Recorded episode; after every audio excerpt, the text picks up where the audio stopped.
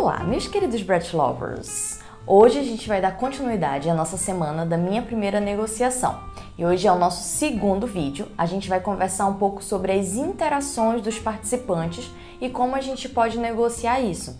Se você ainda não assistiu o primeiro vídeo, eu vou deixar o cardzinho por aqui então corre lá, vai assistir, que nesse primeiro vídeo eu contei todo o contexto histórico do BDSM, da onde vem, uh, qual é o objetivo final e enfim, né, tem toda uma introdução. Se você ainda não assistiu, corre lá para assistir, que é, é interessante para você né, poder dar continuidade a, aos estudos. Mas vamos lá, vamos ao vídeo de hoje. Como eu falei no primeiro vídeo, o objetivo maior, né, do, do, objetivo fim, digamos assim, do BDSM, que é o que interessa vocês saberem, que são relações em que há troca de poder. Ou seja, existe uma pessoa que vai deter o controle e outra pessoa que vai entregar esse controle. Hoje eu vou conversar com vocês sobre a forma como essa passagem de controle pode ser feita, algumas regras que são interessantes a gente negociar para que tudo isso fique fechadinho e ninguém se sinta abandonado, tá? Bom, primeiro de tudo, é interessante vocês saberem quem são os personagens principais dessa história, digamos assim. Eu vou aqui conversar com vocês como se vocês estivessem negociando só com duas pessoas, tá? Porque daí fica mais fácil para exemplificar. Mas já ressalto que isso não é um não é absoluto, tá? Você pode negociar com mais pessoas tá? Você pode ter o que a gente chama de irmãos de coleira, você pode ter mais de um mestre, e aí essa negociação pode ser individual para cada um ou pode ser em conjunto para todo mundo ficar a par do que está acontecendo. Mas enfim, isso é uma discussão já um pouco mais avançada, tá? É, aqui eu quero me ater a vocês que estão começando, aos iniciantes que ainda estão meio perdidos, aqueles, aquelas pessoas que ainda não fizeram nenhuma negociação, não sabem uh, muito bem o que pode ser negociado, né? Enfim, eu quero destinar para esse público. Então vamos lá. Vocês têm que ter em mente que pelo menos duas pessoas têm que estar tá, né, fazendo essa negociação. Uma pessoa vai ser o top, que é como a gente chama a parte dominadora, e a outra pessoa vai ser o bottom, que é como a gente chama a parte submissa, tá? Então, top é quem detém o controle e bottom é quem entrega esse controle, tá? Então, os nomes principais que vocês vão encontrar por aí é top e bottom. Ah, mas eu já vi vários, várias terminologias e tudo mais. Uma significa mais do que a outra. Bom, vocês vão ver nesse meio da comunidade que nada é unânime, tá? Existem pessoas que entendem de uma forma e existem outras que entendem de outra forma. E é por isso que no primeiro vídeo eu ressaltei e eu gostaria de ressaltar aqui também. Não existe certo e errado.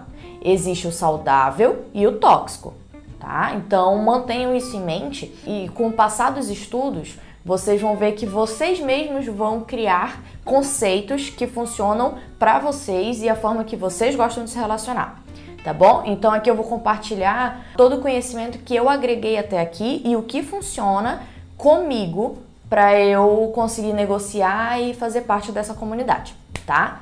Bom, então vamos lá. Existe o top e o bottom, como eu já mencionei, e esse é como se fossem termos mais gerais, né? Para dizer, ó, tem uma parte que domina e tem uma parte que é dominada, tá? Existem o, o, dominador e o submisso. Essas terminologias elas são mais utilizadas para pessoas que, que têm uma negociação mais avulsa, mais esporádica, tá? Não é algo tão, tão fixo. A gente vai conversar um pouquinho sobre essas modalidades daqui a pouquinho. Uh, no todo seria isso, tá? Então, uh, dominador e submisso são termos também mais gerais e, e, e para relações que não, tão, não são tão fixas. Mestre e escravo, ou mestre e submisso também, já são termos utilizados para pessoas que são consideradas posse de alguém, ou seja, já é uma relação mais duradoura, é uma relação é, mais estável, digamos assim. Você já tem uma dedicação maior, vocês já negociaram, vocês já realizaram algumas práticas, vocês viram que vocês é, são compatíveis, né? Então é algo um pouco mais sério, digamos assim, tá? Mas quando você for negociar, isso é algo interessante de vocês já colocarem na negociação de vocês. Lembrando que essas minhas dicas são para quem está negociando pela primeira vez ou pelas primeiras vezes, né? Então, por exemplo, ah, eu já sou da comunidade há muito tempo, eu já tive, sei lá, já, já tive três mestres diferentes, eu estou negociando com uma nova pessoa. É interessante você voltar para essas dicas, porque você já até pode ter negociado, mas você cada nova negociação é uma nova dinâmica. Então é como se você estivesse começando do zero. Então é legal a gente ficar atento a essas dicas. Essa primeira negociação é interessante ela ser estipulada uma vigência menor, ou seja, estipula no contrato de vocês uma negociação durante um mês. Porque se durante aquele mês é, vocês verem que vocês não são compatíveis, que não deu certo, ali a negociação já se encerra né? E você não vai ter que estar tá postergando aquela relação ou então ficar na dúvida se vai renovar, se não vai renovar o contrato, a negociação. Não, já, ali já tem um final, certo? E um mês é um tempo, a depender né, é, da modalidade que vocês elencarem, é um tempo razoável, tá? Para você uh, não arriscar sua sanidade, tá? E conhecer né, a, a pessoa com quem você está negociando tá? Então, um mês é um tempo ok. Lembrando, a vigência da contratação de vocês é de um mês, mas se as coisas não estiverem fluindo, você não é obrigado a ficar naquilo, tá? Não é porque tem um contrato ou porque tem uma negociação pré-estipulada que eu sou obrigada a ficar naquela relação se ela estiver me fazendo mal. Acabou, né? Diz, olha, eu não quero mais essa negociação, não tá dando certo para mim. Fim, tá bom? Não se mantenham na, naquilo ali que não tá funcionando. Mas vamos lá. Então, estipula-se um, um, um prazo de um mês para essa primeira negociação de vocês. É um tempo interessante para vocês irem se encaixando, tá? Quando vocês negociarem, já, é, já acertem quais vão ser os pronomes que vocês vão utilizar. Como assim, Por exemplo, eu e o mestre, a gente já no nosso contrato estipulou Uh, eu posso chamá-lo de mestre, de dono, de dom, tá? Isso, uh, os pronomes kinks, né? Aí no mundo baunilha vem, uh, fica livre, né? Pode chamar de paixão, de vida, de príncipe, amor, enfim. Mas os pronomes kinks são esses que eu chamo. Ele me chama de sub e outras coisas a depender, a depender do, do momento. A única, o único pronome que eu não aceito que ele me chame é de escrava. É algo muito pessoal, tá? É um termo que eu não gosto pra mim. Eu entendo, eu acho até interessante algumas, uh, algumas sessões que eu assisto, mas algumas cenas que eu assisto nada contra, mas para mim não funciona. Me geram alguns gatilhos, não é interessante. E como numa negociação você tem que fazer o que te faz bem, e esse já é um momento de você elencar o que te faz bem. Ah, eu tenho, tenho problemas com a palavra escrava, como é o meu caso, então né, é uma palavra que não vai ser dita para mim. E assim como outras palavras, algumas que a gente nem imagina, né, a gente tem esse certo receio. Então a gente já pode estipular isso no contrato, tá? Olha, você vai poder me chamar disso, disso, disso. Então, no meu caso, ele pode me chamar de sub, ele pode me chamar de, de posse, tem. Deixa eu ver. É porque normalmente o sub ele já elenca várias coisas, tá? Mas o ponto principal é esse, tá? Estipulem quais são os pronomes que vocês gostam de serem chamados e os pronomes que, né, com quem você está negociando gosta de ser chamado, porque daí até você não, não usa nenhum termo que vá gerar algum gatilho na pessoa. Tudo bem? Outra coisa que é muito interessante vocês negociarem nesse momento. Qual vai ser a modalidade de relação de vocês?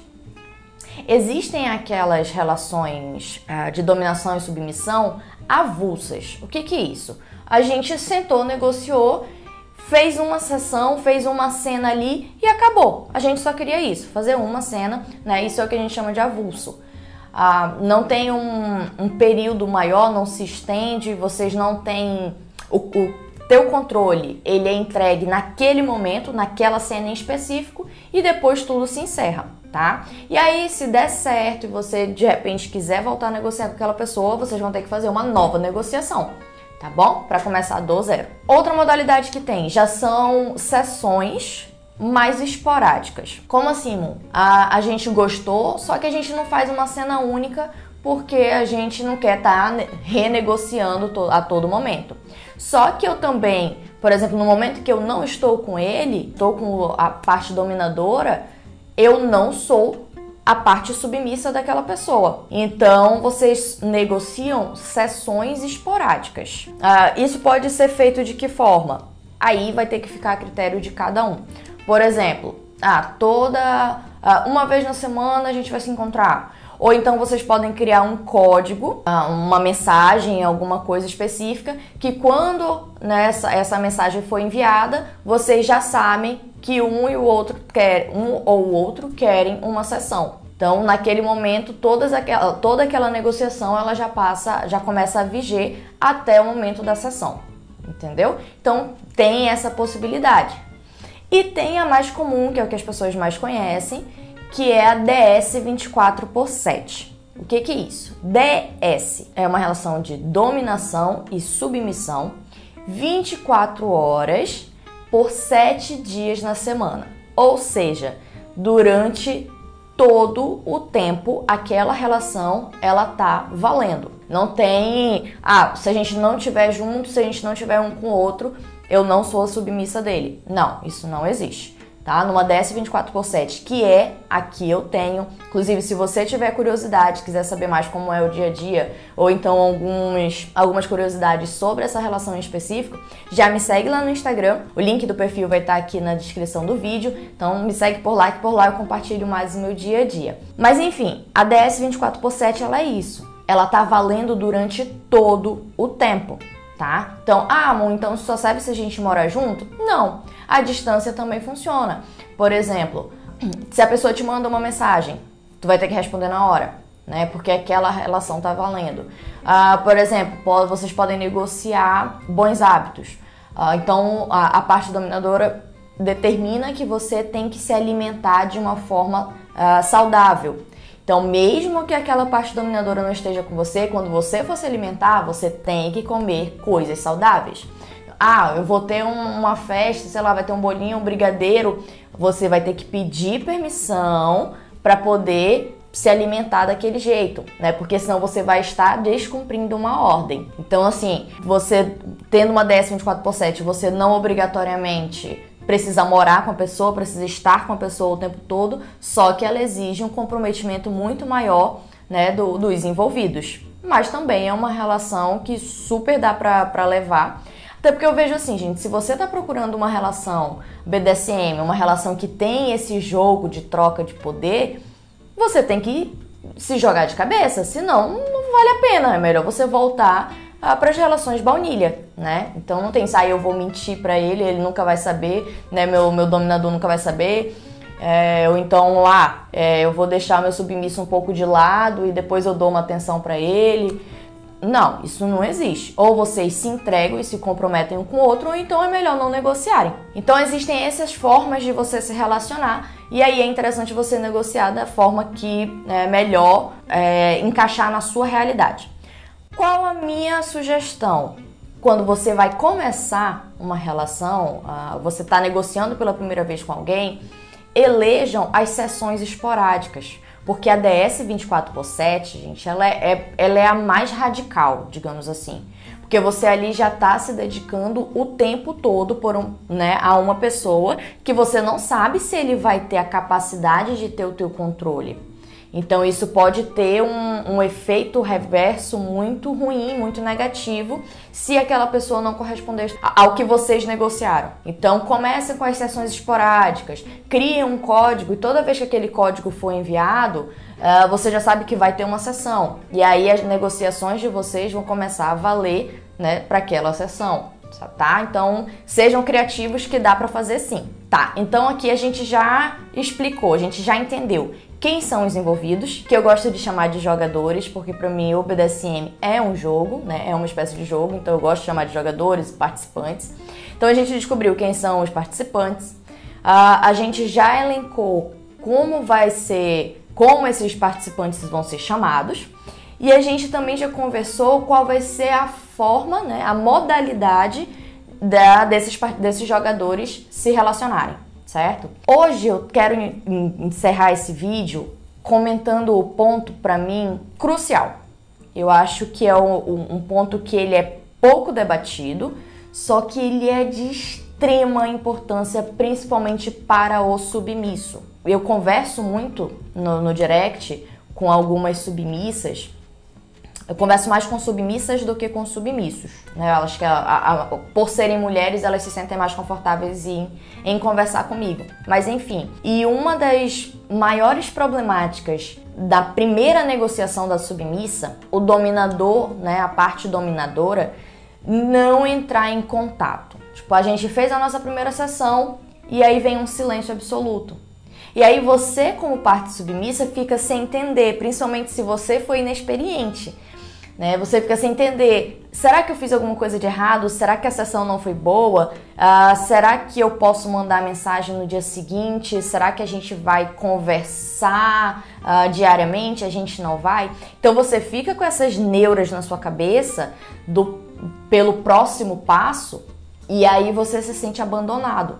E isso, gente, como você ali, você se entregou, você entregou o seu controle para alguém e você não tem uh, o retorno para dizer tá tudo bem, viu? Uh, você fica desesperado. Então, até um, um alerta para quem é dominador, né? Quem é dominadora e vai negociar pela primeira vez com uma pessoa submissa, tenham esse cuidado, porque esse é o sentimento que a gente tem de desamparo. Então a gente se sente um objeto, a gente se sente usado, a gente se sente, a gente se sente muito mal se a gente não tiver um retorno adequado, tá? Principalmente depois da primeira sessão. Então, é, esse é o ponto principal que eu indico a vocês. Já negociem como vai ser esse contato, tá? Por exemplo, ah, eu é, a gente elencou a modalidade sessões esporádicas. Então a gente vai se relacionar, né? a gente vai ter uma relação presencial, ou então a gente vai ter uma prática uh, pelo menos uma vez por semana, digamos assim. Isso já é legal estar tá no contrato, tá? Eu não indico é, vocês já elencarem o dia, porque coisas acontecem, vida adulta é isso. Então vai ficar uma coisa que é, a chance de vocês terem que remarcar ou desmarcar e ficar remarcando o tempo todo é maior e isso é mais frustrante. Então já determinem o seguinte: pelo menos uma vez na semana a gente vai ter uma sessão, ou então uma vez na semana a gente vai conversar uh, por videochamada, pelo menos uma vez na semana, porque fica aberto né? Fica algo que você consegue se organizar e, e você e, e o, a parte submissa ele vai ter um parâmetro de tempo. Então, por exemplo, passou a primeira semana, a gente conversou, fez até uma, uma, uma sessão virtual, né? Via chat. Beleza. No dia seguinte, a minha dominadora não entrou em contato, ela não comentou nada, o que é comum, gente, porque não é uma relação não é uma relação afetiva ou amorosa, é diferente, isso aí vem com o tempo, mas é uma relação de muito respeito, tá? Então é mais comum você conhecer é, participantes de BDSM que fazem a sessão e no dia seguinte vocês não conversam, tá? E não tem muito aquilo de todo dia mandar bom dia, boa tarde, boa noite. Isso aí é uma relação que se vai construindo, tá? Então não estranhem, se vocês vão negociar a primeira vez, é como no, no dia seguinte da sessão não ter um contato. Notem, no dia seguinte, não é, eu não tô falando de não ter o aftercare, que esse é obrigatório ter, aquele cuidado, aquela conversa logo após a, a finalização da prática, tá? Mas isso aí é outro assunto. Vamos focar aqui. Então tá, fiz a minha primeira sessão, no dia seguinte ninguém entrou em contato, eu já fiquei meio assim, porque é normal, a gente se sente meio, né, tipo, caraca, o que que tá acontecendo? Só que passou, uh, passou esses dias, passou a semana seguinte toda e também não teve nenhuma espécie de contato, você já encerra esse contrato. Isso sou eu, tá, gente? A senhorita Moon, eu sou muito radical porque eu me valorizo demais. Então eu penso o seguinte: se eu entreguei o meu controle para alguém, a gente negociou que pelo menos uma vez por semana a gente ia, nem que seja se falar, né, fazer uma videochamada, fazer uma prática, qualquer coisa que seja. Passou uma semana e o dominador não teve a, a consideração de pelo menos me mandar um oi, boa tarde, dizer se tá tudo bem, se a gente vai fazer a sessão ou não. É, isso para mim é desamparo. E aí eu não considero uma relação saudável mais. Porque você tá lidando com o abandono.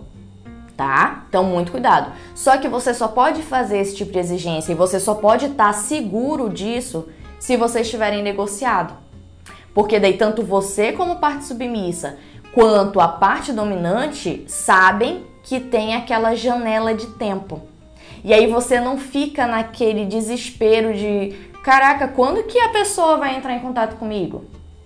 Até porque vocês também têm que ter negociado isso. Quem é que entra em contato? O submisso pode entrar em contato com o dominador para pedir uma sessão? Ou só o dominador, né, só a parte dominante é que vai entrar em contato? Porque isso existe, isso faz parte da dominação também. Existem dominadores que não se incomodam né, em serem procurados pela, pelo submisso, mas existem a, a, os dominantes que querem eles terem esse controle também de quando vai ser realizada uma sessão. E tá tudo bem desde que tenha sido negociado previamente, tá? Porque como eu mencionei, não existe hierarquia no momento da negociação, tá? Quando vocês estão negociando, ali é, é uma relação horizontal. Você como parte submissa se impõe e também cede, e você como parte dominadora se impõe e também cede. Então, esse último ponto eu deixei por último, mas ele sem dúvida é o mais importante. Como vai ser esse contato?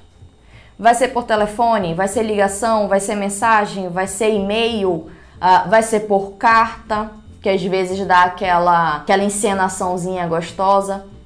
Isso aí vai da criatividade de vocês, mas estipulem como vai ser. Não deixem em aberto esse momento, porque principalmente a parte submissa sofre muito, gente. Eu vejo muito, eu, eu recebo muitas mensagens nesse sentido a pessoa se sentir. Fez a primeira sessão dela e aí ela ficou, tipo, abandonada. E aí a pessoa procura o, a dominadora ou, ou a parte dominante, pergunta o que está acontecendo e muitas vezes essa parte dominante ainda se sente ofendido de estar tá sendo procurado. Só que isso não foi estipulado na negociação, tá? Então, uh, determinem um prazo mínimo, pelo menos nesses primeiros momentos, sabe? Desse primeiro mês de vigência, primeiros três meses. Determinem um prazo mínimo de contato ou de sessões. Porque, ah, tá, ah, mas Moon, as coisas podem acontecer, podem, pode acontecer algum imprevisto. E aí naquela semana não vai dar para o dominador, né? Ou a dominadora entrar em contato, ou né, falar. Gente, é uma semana. Não dá para a pessoa mandar uma mensagem, dizer então, me desculpe, aconteceu um imprevisto, essa semana a gente não vai poder realizar uma sessão, a gente não vai poder ter um contato, a gente não vai poder fazer a nossa videochamada. Tá tudo bem. Imprevistos acontecem. Agora, você tem uma semana e você não consegue avisar o teu submisso, é, é caso de você repensar se você tem a capacidade de ter um submisso. Porque dominar não é só bater, tá, gente? É cuidado e muito cuidado, porque é um outro ser humano que está ali. Então fiquem atentos a isso. Determinem um prazo mínimo que é para a parte submissa não se sentir abandonada. E você, submisso, que está negociando pelas primeiras vezes, não fique com medo. Não, ah, eu não tenho experiência, realmente, será que eu posso impor isso? Imponha. Não abra mão dessa, dessa cláusula, porque é algo que vai lhe beneficiar muito lá na frente. Tá bom? Bom, esse foi o nosso vídeo de hoje. Eu espero que vocês tenham gostado. Uh, ele se estendeu até um pouquinho mais do que o outro, mas eu acredito que vale a pena uh, vocês assistirem e conferir, né? Se vocês têm também outras dicas quanto a essa parte da negociação, já deixem aqui nos comentários se vocês quiserem compartilhar uma experiência e conversar um pouco, que eu sei que às vezes a gente não tem com quem conversar. Uh, eu estou à disposição na DM do Instagram, tá? Sintam-se confortáveis em conversar comigo, eu amo conversar com vocês. Se gostou do vídeo, já deixa o like, se inscreve no canal, não esquece de ativar o sininho para você ser avisado dos próximos vídeos que né, terão até o final dessa semana. Um grande beijo e vamos quebrar juntos esses tabus.